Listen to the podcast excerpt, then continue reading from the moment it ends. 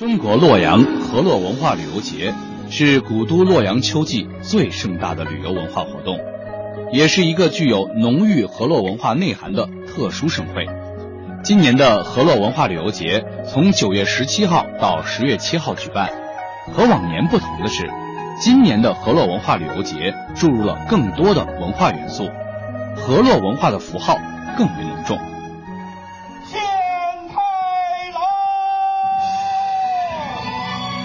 关林国际朝圣大典是洛阳秋季最华丽的文化旅游活动之一，吸引着无数海内外华人华侨游客前来。今年的关林国际朝圣大典于九月二十五号在关林广场上举行。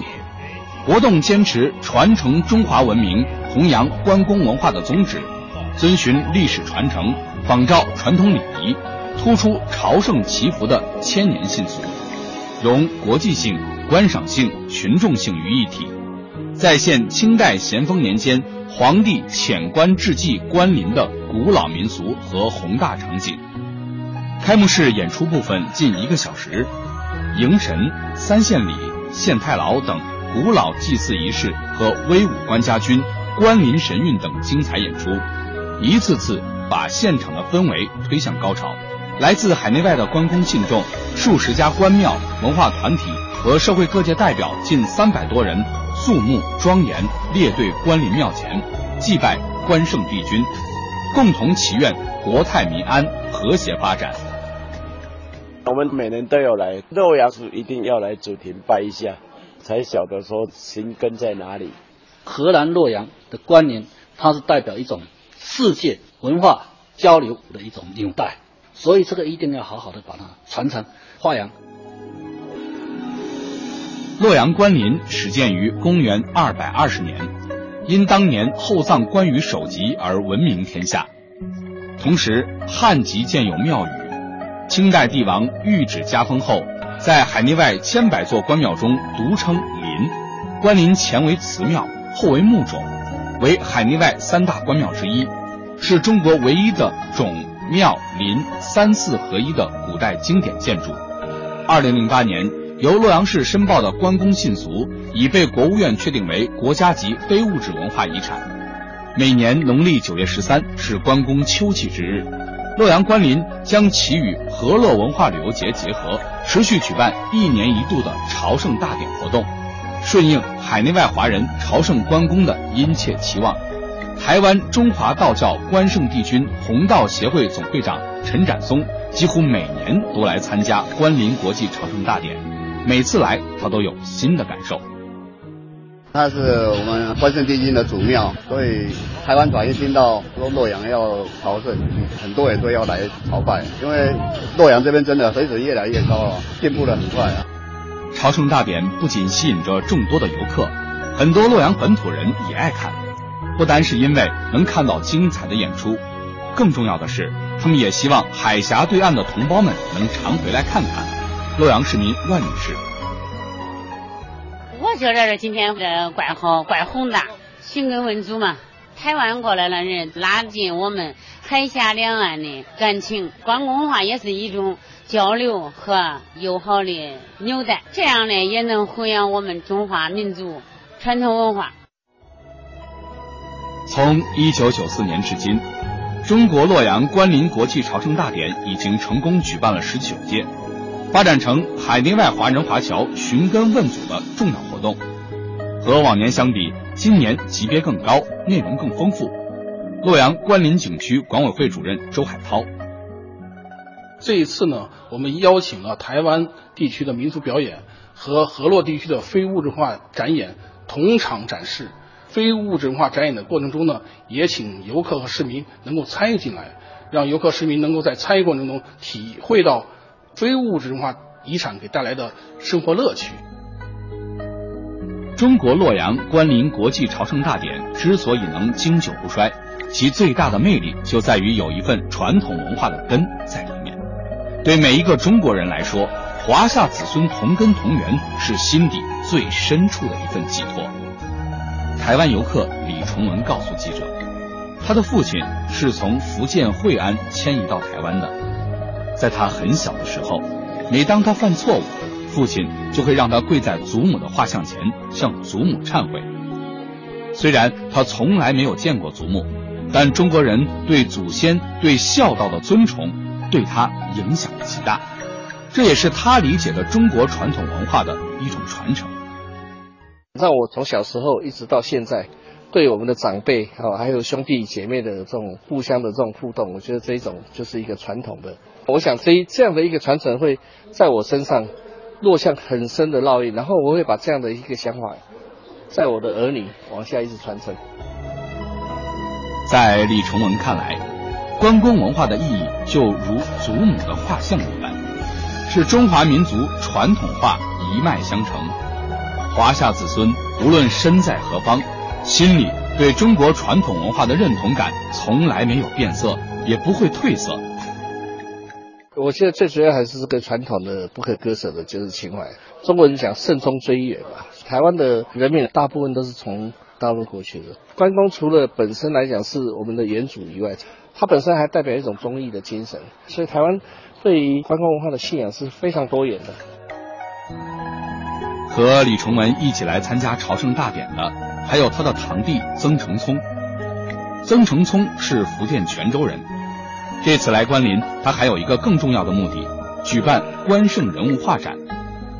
他的画展在关林景区的东长廊举办，画展由洛阳市人民政府台湾事务办公室、洛阳市文物局主办，由洛阳关林管理处、泉州市百宏书画院等承办，是2016中国洛阳关林朝圣大典的重要活动之一，也是闽洛两地加强关公文化交流的新形式。曾承聪，国家一级美术师，被誉为八闽关公绘画第一人。这次在关林展出的近四十幅关圣人物画是他近年力作。曾承聪从小就非常喜欢关公，这次来洛阳关林开画展是他多年的夙愿。在他心里，他们都是河洛郎。至今，家乡泉州的不少风俗习惯还保持着河洛地区的旧俗。河洛文化跟闽南文化是一一脉相承的，所以我在画关公的时候呢，我是受到我们泉州的关帝庙的启发。那当时我在两年前来参加我们关林的朝圣大典，我在关帝庙就是许个愿，我说能不能让我在三年之内呢，到关林来举办一次画展。这一次呢是已经是如愿以偿。曾成聪说，发展至今，关公文化的内涵在不断丰富，日趋多元。但其最核心的东西一直没有变过。关公文化呢，其实它是以一种忠义的这种精神来体现，忠信跟仁义呢，是老祖宗传下给我们的传家宝。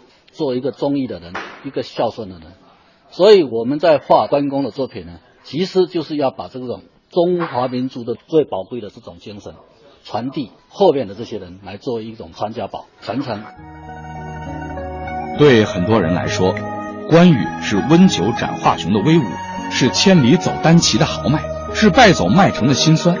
千百年来，人们说、画、唱、赞、拜、学关羽，小说、故事、评书、戏曲浩如烟海，形成了海内外一道独特的文化风景线——关公文化。为进一步探索研究关公文化。二零一六海峡两岸洛阳关公文化论坛九月二十六号也在洛阳举行。本次论坛备受两岸专家学者的关注，共收到专业论文二十六篇。论坛上，邱毅、宋高正、高友鹏等海峡两岸专家学者，围绕关公文化的新价值与新含义、关公文化对海峡两岸文化交流合作的重要意义等展开探讨，为河洛文化的传承发展建言献策。上海交通大学教授、博士生导师、中央电视台百家讲坛主讲人高友鹏认为，一种文化之所以能够形成自己不衰的生命力，首先在于它本身的价值和意义。关公文化是在中华民族的文化发展中间被概括、被总结、被不断建构，它体现出我们这个民族对人类文明的责任和使命，是我们对这个社会所应具有的贡献。尤其是对于大仁大义大爱，对于整个社会的、对于民族的、对于之间的关系的重新理解，所以关公文化在今天实现中国梦伟大的进程中间，就具有着非常特殊的价值和意义。关羽身前智仁智勇，威震华夏；身后尊为关公，为帝为圣。作为忠义化身、道德榜样，受到海内外华人的普遍敬仰。关公文化也成为团结中华儿女的重要精神力量。实际上，从明代开始，关公信仰文化就延续不断，并向海外辐射。特别是随着大批华人到海外定居，也把关公信仰文化传播开去。在整个汉文化圈内外产生着巨大的影响。台湾大学经济博士、美国康奈大学博士后邱毅认为，关公文化不仅对个人、对社会有重要影响，它在我们国家的发展进程中也起着不可估量的作用。中国经济要发展，是必须恒久稳定的成长的，所以这个时候，关公所提倡的忠义人就更加的重要了。要大众创业，万众创新，那更要勇了。你只有勇，你才敢创新嘛，才敢创业嘛。可是要勇，是要奠基在忠义这种承诺，遵守国家的法律。仁其实跟爱是合在一块的，所以所谓的人，你要对你的社会负责。如果是这样的关公文化能够推广，能够实现。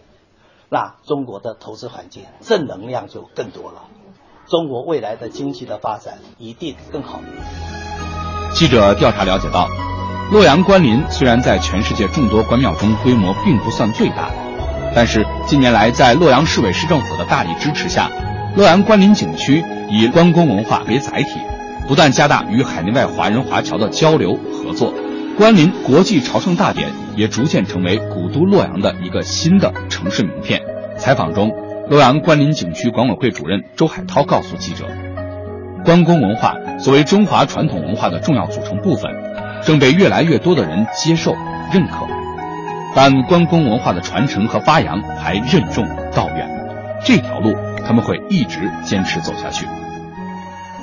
首先是要把关林古建筑保护好。并把它传承下去，同时呢，我们要深度的发掘关公文化。